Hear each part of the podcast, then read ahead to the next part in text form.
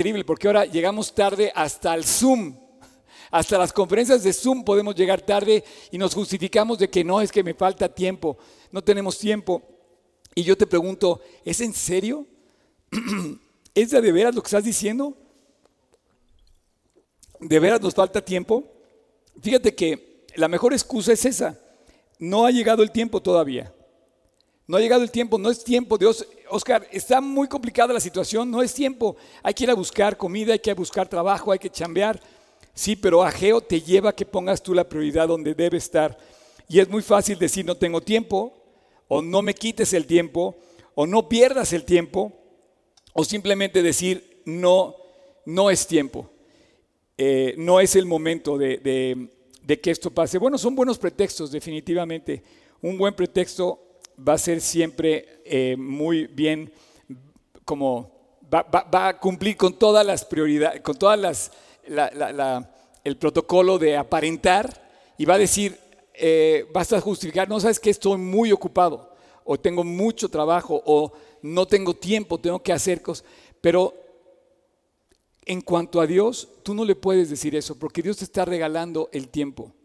Dios te está regalando todo lo que tú tienes, entre ellos el tiempo y lo que Él materialmente nos da. Y bueno, vamos a entrar ya de una vez a este, a este estudio. Y yo te dije que le llamé a este estudio, que es la segunda parte de Ageo, es el primer profeta menor que hago una segunda parte. Eh, y yo le llamo las cinco preguntas de Ageo. Hay cinco preguntas que vamos a ver a lo largo de estos dos capítulos que yo te quiero hacer a ti. La primera, la primera pregunta, si me pueden apoyar poniéndola en la pantalla, la primera pregunta, por favor. La primera pregunta dice tal cual. ¿No te das cuenta? Pregunta el profeta, Dios y te dice, ¿te das cuenta? Y vamos a leer para esto, vamos a leer el versículo 4, el capítulo 1. Es para vosotros tiempo, para vosotros, de habitar en vuestras casas artesonadas y esta casa está desierta.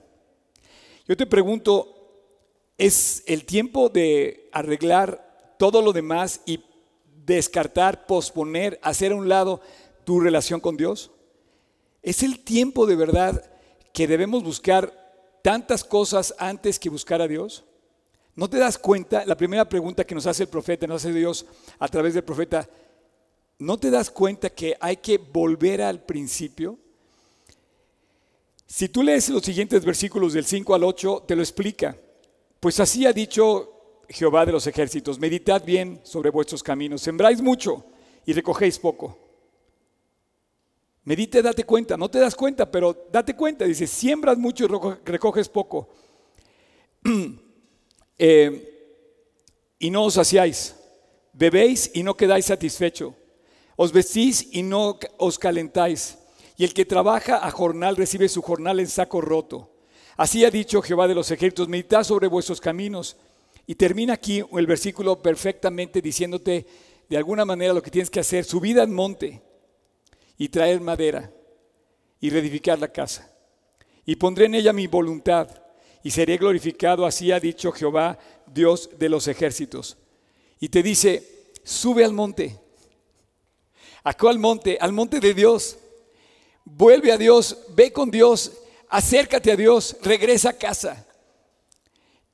Es el tiempo de edificar tu casa con Dios, de, edificar tu relación con Dios. A lo mejor está apagada, a lo mejor estás sobre eh, eh, por las circunstancias, pero este es el tiempo de poner la prioridad donde debe estar. No busques primero lo tuyo, busca primero lo suyo. Y haciendo su voluntad, Dios va a bendecir lo tuyo. Segunda pregunta. Esta pregunta es muy buena. ¿Por qué?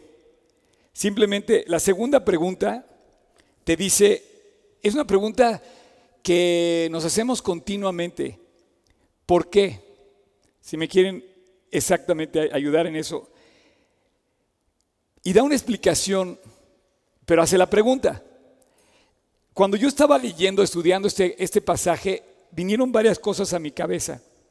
El pasaje del 1 al el, versículo 9 dice, buscas mucho y hallas poco.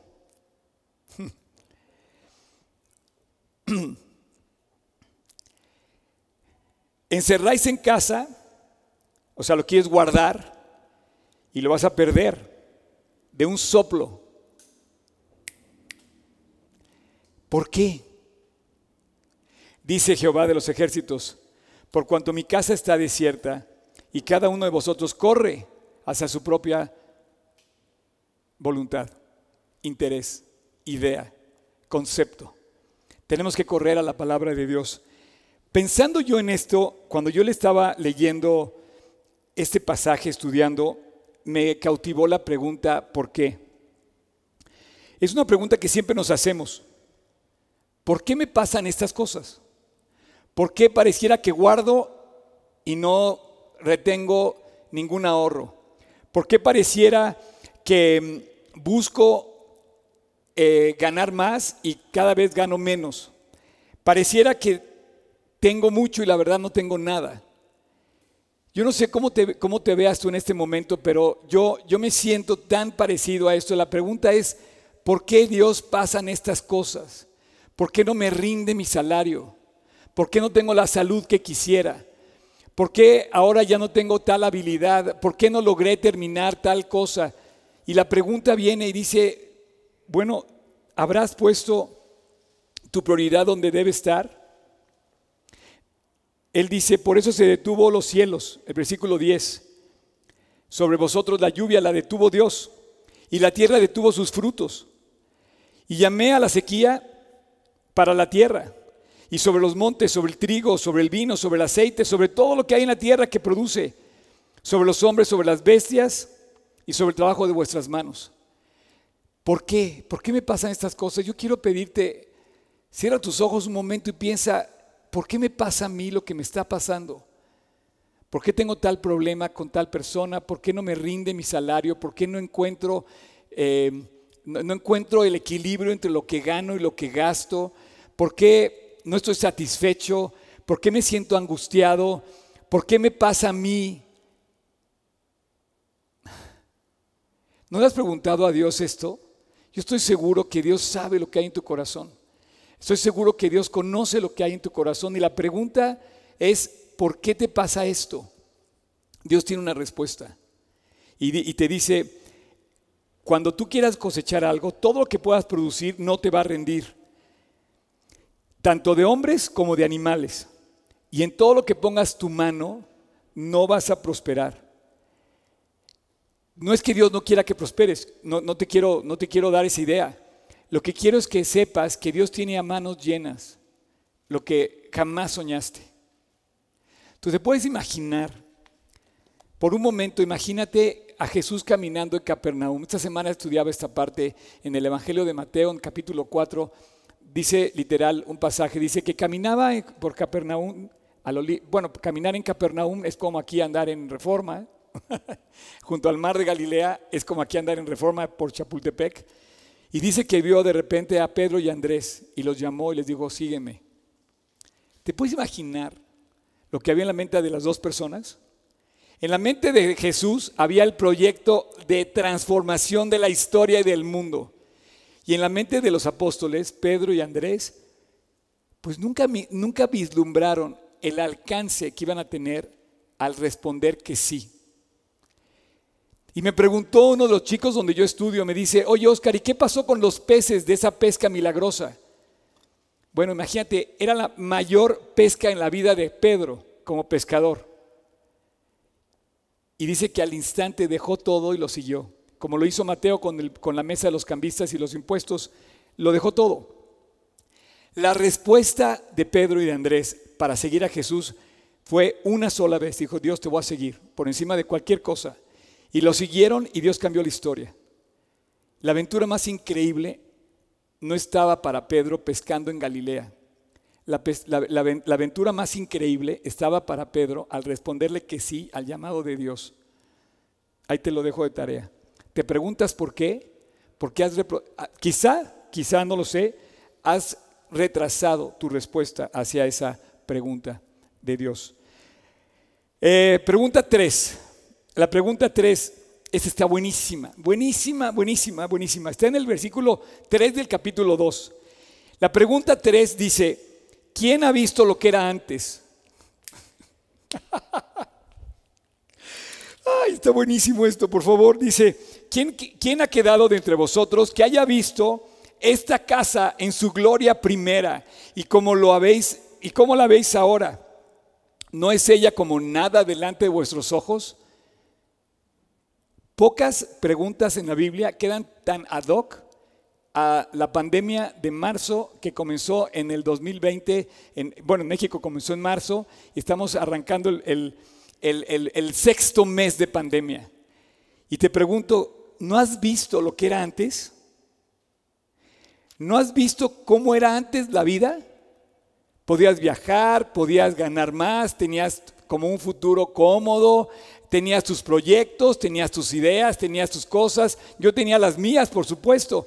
Y de repente vemos nuestra gloria de hoy y nos vemos encerrados cubriéndonos con un cubrebocas, eh, limitados a movernos, limitados a abrazarnos, limitados a viajar, limitados, la industria eh, eh, turística está colapsada, muchos están quebrando, muchos han cerrado, en fin, lo que te puedo lo, lo que te decir, las escuelas es un caos, se habla de una conspiración, se habla de una vacuna, todo está, todo está al revés y yo te pregunto, ¿no era la gloria primera, no era antes mejor que ahora? Te pregunto, ¿es antes mejor que ahora? La pregunta es, ¿quién ha visto lo que era antes? ¿Y lo de antes es mejor que ahora? Bueno, aquí hay varias cosas que quiero mencionar. Históricamente estamos hablando de la generación que está viendo 66 años después la reconstrucción del templo. O sea, Ageo junto con Zorobabel y junto con Josué regresan a Jerusalén y empiezan a reconstruir el templo y por lo visto tienen persecución, tienen problemas para reconstruir, aunque tienen el favor de Ciro y de Darío para reconstruirlo y, eventualmente de Artajerjes, se encuentran en Jerusalén con muchos problemas tienen que parar la obra, eh, finalmente logran poner los cimientos, lo ponen con alegría, pero dicen que estaban ahí los ancianos que vivían y que habían visto la gloria de la casa antes de que se, se destruyera por los babilonios. Y dice que la generación de los ancianos lloraban y la generación de los que estaban poniendo el cimiento estaba alegre. ¿No te has puesto a pensar que hay dos generaciones que siempre están en conflicto? ¿Tú piensas igual que tus abuelos? ¿Tus abuelos piensan igual que tú? ¿O yo pienso igual que mis antepasados? Hay, un, profundo mensaje en esta pregunta. Pensamos que era mejor antes. Podemos quizá decir que antes eran mejor las cosas. Y sobre todo hoy que estamos viviendo la pandemia, los que vivieron el templo, el esplendor del templo, el servicio en el templo, dicen una cosa y los que lo están poniendo ahora dicen otra. Y aquí yo me encuentro en cómo em, podemos compararnos. Y yo creo que la respuesta que vamos a ver al final, no debemos compararnos. Dios es muy claro en esta parte y nos dice lo que tenemos que hacer. Pero nosotros no podemos construir el templo de Salomón. Esto le tocó a Salomón. Salomón vivió un esplendor de su vida cuando construyó el templo. Después vivió una decadencia Salomón. Pero si yo no soy Salomón, si tú no eres Salomón, entonces ya no hacemos nada.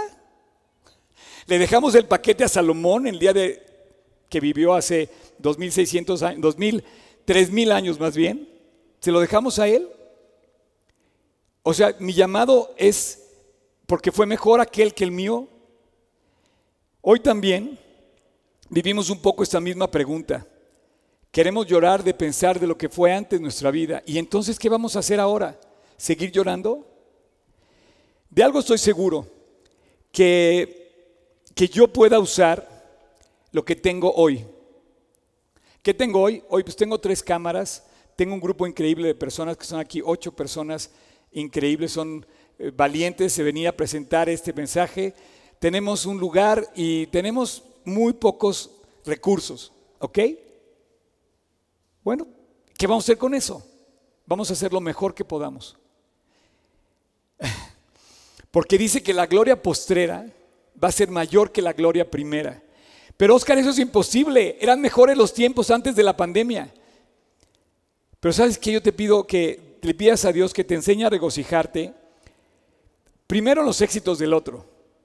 No seamos como buenos mexicanos que nos duele que el otro gane o tenga lo que yo no tengo. No. Yo sé que hay muchas iglesias mejores o hay muchos mejores restaurantes o hay muchos mejores, qué sé yo, que yo. Bueno, pues Dios les dio a ellos esos talentos, Dios les dio a ellos eso. Yo me tengo que gozar con lo que tengo y hacer lo mejor que pueda con lo que tengo. Pero no puedo lamentarme que antes fue mejor que ahora, aunque estemos viviendo la pandemia que estamos viviendo. Dios, enséñame a regocijarme en los éxitos de los demás. A final de cuentas, eres tú, Dios, el que das el crecimiento a todos. El que quiere crecer, te digo una cosa, va a crecer porque Dios se lo va a dar. El famoso va a ser famoso porque Dios lo puso ahí. Y claro que nos podemos captar en nuestro esfuerzo y yo te invito a que hagamos el mayor esfuerzo. Pero recuerda que tu corazón late solamente por el favor y la gracia de Dios. Tú no haces nada, ni yo, para que mi corazón siga latiendo, ni para que, nuestro corazón siga latiendo. Dios da el crecimiento. Te pregunto, ¿era mejor antes que ahora? No, hoy es mejor que antes, porque hoy tienes la oportunidad de vivir y vivir para Dios con todo el corazón y ponerlo a Él en primer lugar. Pregunta cuatro, esta pregunta cuatro habla de los sacerdotes. Es una pregunta hecha a los sacerdotes. ¿Por qué? ¿Por qué los encargados de contestar esta pregunta? Y entonces Ageo se levanta y dice, voy a hablarle a los sacerdotes, la pregunta cuatro, voy a hablarle a los sacerdotes y voy a decirle esta pregunta. Les voy a hacer esta pregunta, versículos 12 y 13 del capítulo 2. Si alguno llevare carne santificada en la falda de su ropa, y con el vuelo de ella tocare pan o vianda o vino o aceite o cualquier otra comida, ¿será santificada? Ellos respondieron, los sacerdotes dijeron, no. y dijo Ageo, y si algún inmundo o a causa de cuerpo muerto tocare alguna cosa de esta, ¿será inmunda? Ellos respondieron, inmunda será. Bueno, los sacerdotes contestaron correctamente. Contestaron de acuerdo a la ley. Si de hecho te fijas en tu, en tu Biblia, tiene una marca que está la referencia hacia los pasajes del Antiguo Testamento que están referidos hacia lo inmundo y lo sano. Los sacerdotes contestaron bien. Pero te quiero decir algo. Lo bueno no se contagia, lo malo sí. En pocas palabras, te pregunto, ¿yo voy a contagiarme de alguien bueno porque simplemente estoy con él? Es como si tú me dijeras, yo estoy enfermo y por ver a una persona sana, voy a, eh, lo que comentamos la semana pasada, al ver una persona sana, yo estando enfermo, yo no voy a sanar por estar viendo a una persona sana, pero sí lo puedo contaminar a él. y aquí la pregunta es esta, ¿cómo estás viviendo? Es lo que nos decía Tony al principio, es el resumen de Ageo de la semana pasada. Tú tienes que vivir pensando en que yo puedo contaminar con mi vida a otra persona. O le puedo poner el ejemplo de lo que puede ser lo bueno en su vida. Este, este sería el ejemplo, la base de un principio. Eh, y está muy confundido esto. Pensamos que por, por ejemplo, traer una cruz colgando somos más santos que si no la trajéramos. Pensamos que por sacar un amuleto y pedirle al amuleto somos mejores. No. Pensamos que por ir a la ciudad de Jerusalén, a la ciudad santa, somos más santos. No. Ir a la iglesia no te hace mejor. De ninguna manera. Es tu relación con Dios lo que te hace mejor. Es tu relación profunda con Dios lo que te hace vivir en paz, lo que te hace tener esperanza. Desde el exilio de Babilonia, cuando se fueron a Babilonia, de Israel a Babilonia, todos buscaban regresar a la ciudad santa. Y hoy los mismos judíos, y vuelvo a decirlo, si alguien, si algún judío me está viendo, a lo mejor esperan que van a vivir mejor cuando regresen a Jerusalén. Pero eso no te hace mejor. Que tú vayas a la ciudad santa no te hace santo. Que tú vayas a lo bueno, finalmente vas a ver lo bueno, pero tú tienes que convertirte a ese Dios bueno. Tú tienes que pedirle a Dios perdón. Tienes que pedirle a Dios que te limpie de esa maldad. Porque si tú llegas a, a un lugar bueno con algo malo, lo tuyo malo va a contaminar lo bueno. es un mal enfoque el que tenemos de pensar que porque traemos una cruz somos más cristianos o el que porque hayamos podido ir a Jerusalén somos, somos mejores creyentes. Es una manera de pensar. Em, en la iglesia yo puedo enseñar cómo, pero en el fondo tú tienes que ir a solas con Dios, hacerlo en verdad. Ageo les recuerda que la presencia de Dios no está en la tierra santa, la presencia de Dios está en su palabra, que es santa. La presencia de Dios, esta es tierra santa. Bien decía mi maestro Juan Manuel, decía que la Biblia es la tierra santa. ¿Quieres ir a Tierra Santa? Vea la palabra de Dios. ¿Quieres ir a Jerusalén? Vea la palabra de Dios. ¿Quieres conocer más de Dios? Vea la palabra de Dios. ¿Quieres ser sanado? Vea la palabra de Dios. Y bueno, la última pregunta, la pregunta 5. Esta pregunta está increíble. En el versículo 19 hay una pregunta que es la última pregunta que hace Ageo a todo el pueblo y dice, ¿no está aún la simiente en el granero? Ni la vid, ni la higuera, ni el granado, ni el árbol de olivo han florecido todavía. Mas desde este día os bendeciré. ¿Desde cuál día? ¿Cuál es el día? Oye, ¿cuándo va a llegar esa bendición a mi vida? ¿Cuándo es el día que va a llegar Dios y me va a decir, te bendigo? A lo mejor puede tardar. ¿En qué, momento, en qué momento empieza la bendición de Dios? ¿En qué momento empieza esa, esa, esa promesa a cumplirse en mi vida? Bueno, pues cuando pongas tú tus prioridades en orden. La simiente en el granero, a lo mejor no ha florecido todavía tu vida, no has logrado terminar el examen, no has logrado pagar tus deudas, no has logrado llegar a donde quieras, a lo mejor perdiste tu trabajo, a lo mejor estás pasando por un problema de salud. Pero el día sí llegó. Este día es el día de bendición. Hoy es el día de bendición. El día ya llegó. Desde este día le dijo Dios a Zorobabel a través del profeta Ageo, te voy a bendecir. La pregunta es, Dios, ¿cuándo va a llegar ese día? La pregunta es, ¿no está todavía la simiente en el granero? O sea, no hemos podido salir a sembrar, no hemos podido cosechar, no hemos podido lograr lo que queremos. Dice, sí, ok, no ha florecido. Pero te voy, a bendecir desde el día que tú te atrevas a decirle a Dios que sí, a responderle a Él, a volver a casa. Para estas cinco preguntas encontré en, en, en Ageo tres respuestas muy claras, muy hermosas, que quiero compartir contigo.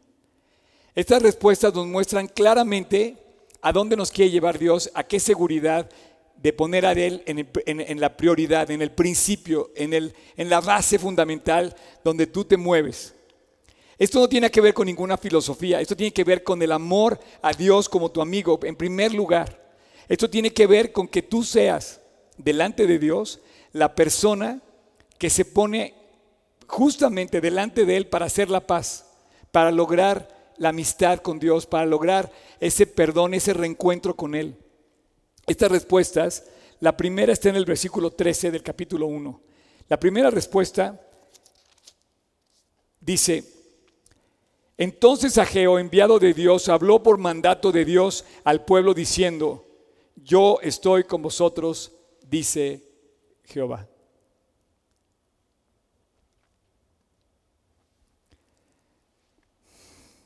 No, no, no, no, no se fue el sonido, ¿eh? Estoy queriendo que tú reacciones a esto. ¿Sabes cuántas veces te dice Dios que está contigo? Mira, si nunca has leído la Biblia, solamente piensa que Cristo vino hace dos mil años a morir por ti, a dar su vida por nosotros. ¿Sabes por qué lo hizo? Porque Él está a favor de ti no está en tu contra. Ok, ni la simiente ha florecido, ni el granado ha dado fruto, ni el olivo ha florecido, pero desde el día que tú busques a Dios y te impongas con Él, en orden, ese día va a comenzar tu bendición. Y la primera respuesta a todas estas preguntas es, quiero que sepas, quien quiera que seas, Pedro, Juan, Andrés, Lupita, María, Isabel, la, la persona que quieras, Oscar, yo estoy contigo, estoy a favor tuyo, te amo con todo mi corazón. Esta palabra dice, yo estoy con vosotros, dice Jehová, quiere decirte que Dios te ama por encima de cualquier cosa. La segunda respuesta está en el versículo, eh, en el versículo 4 del capítulo 2.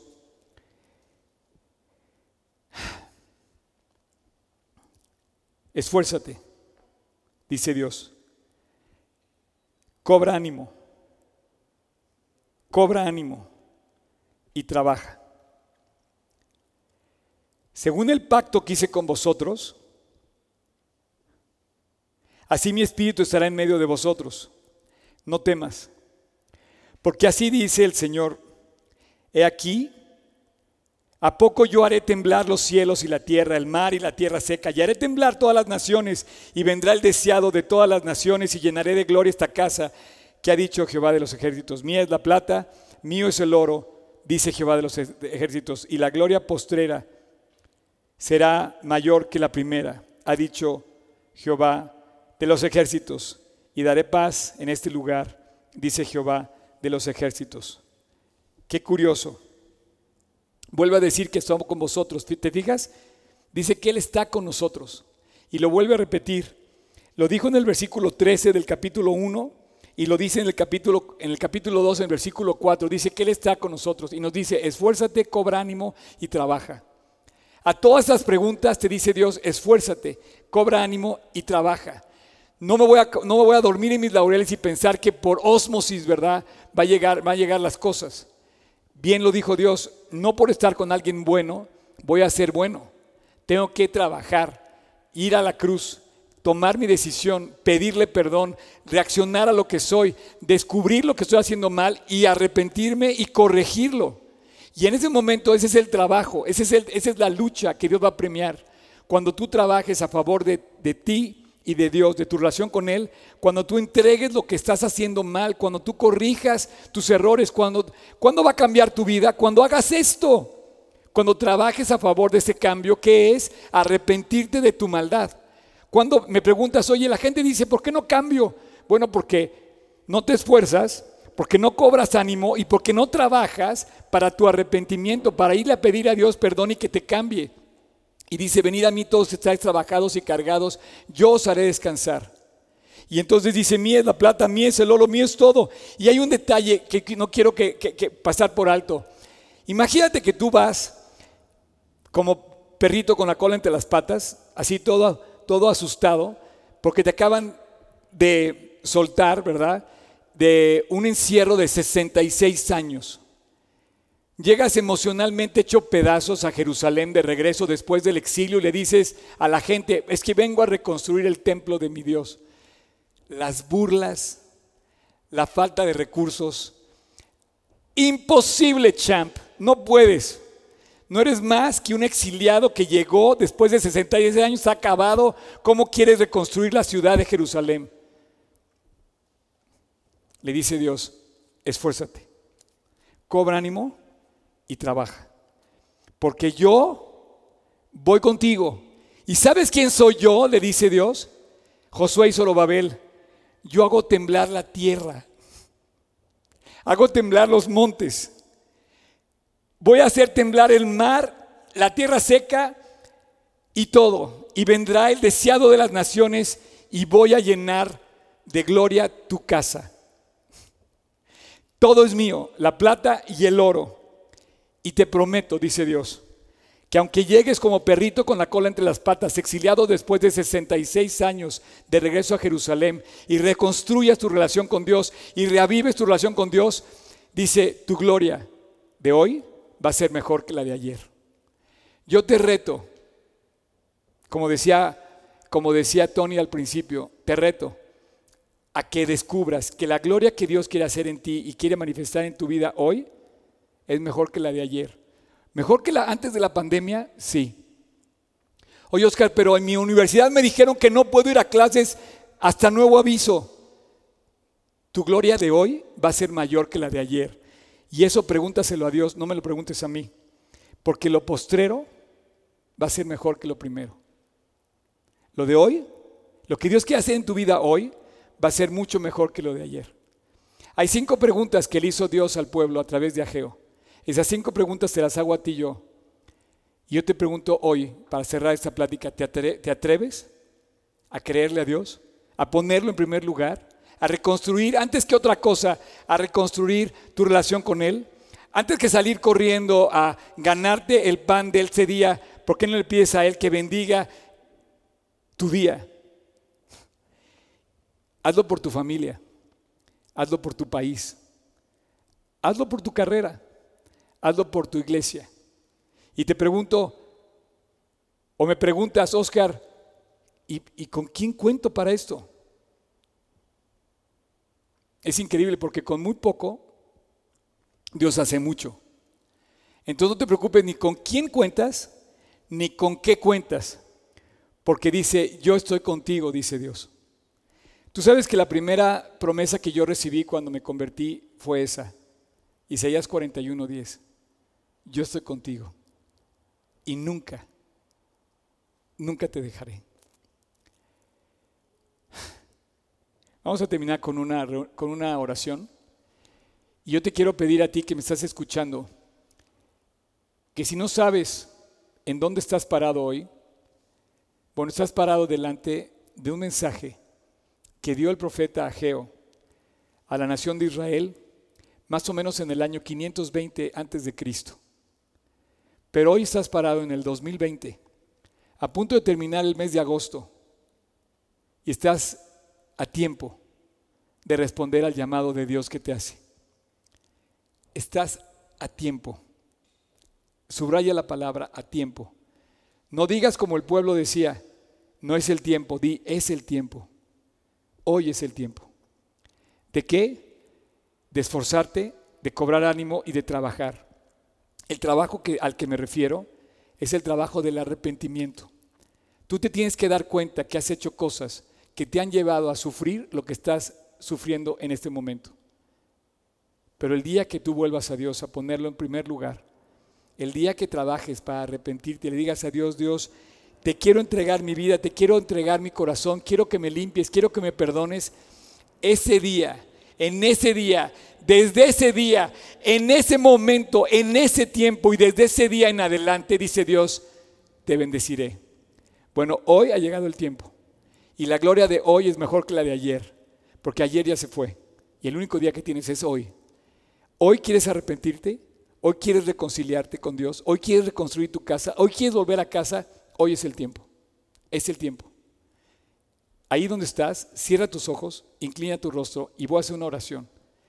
Y en tu corazón dile a Dios, Dios, hoy es el tiempo en el que quiero reconciliarme contigo. Y te voy a invitar a mi corazón y quiero que reconstruyas mi vida tú y me hagas lograr llegar a donde tú has planeado. Porque Dios es el que tiene más, mejores planes que los que te puedas imaginar. Pero es tu tiempo de cobrar ánimo, de esforzarte y de trabajar y de pedirle a Dios perdón, de reconocer tus faltas, de arreglar tu vida, de reconciliarte con Él. Ora conmigo. Señor Jesús, hoy es el tiempo.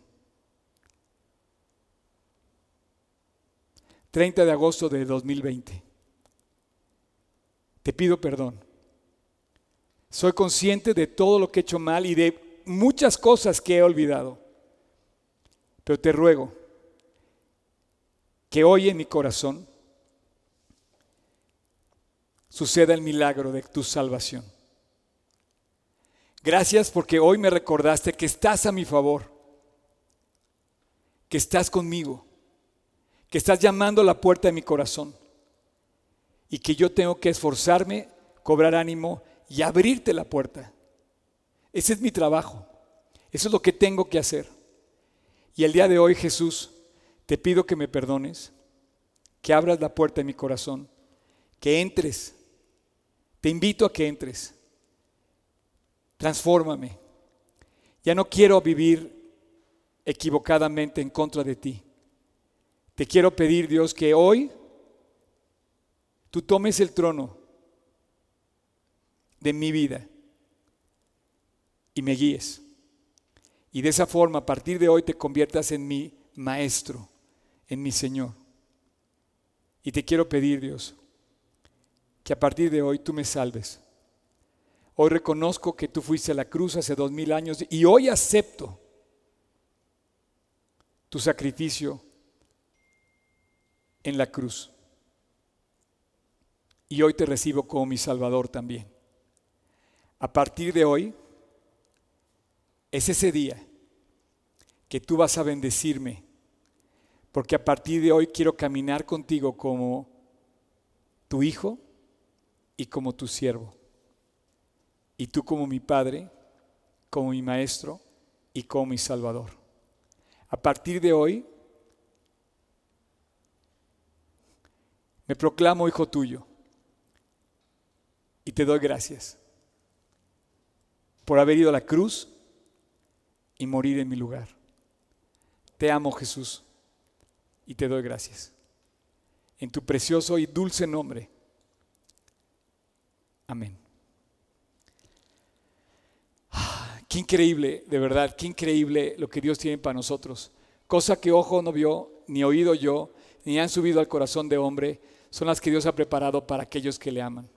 Aquella tarde en Capernaum, caminando Andrés y Pedro al lado de sus redes, sin nada, sin haber pescado, los llama y dice, síganme. Y después de la pesca milagrosa, no tuvo Pedro más que caer de rodillas y dijo, Señor, apártate de mí porque soy pecador. ¿Ok? Él trabajó, cayó de rodillas, entregó su vida a Dios. Y si tú hoy caíste de rodillas, le entregaste tu vida a Dios, te, te digo una cosa, desde este día, desde este día en adelante,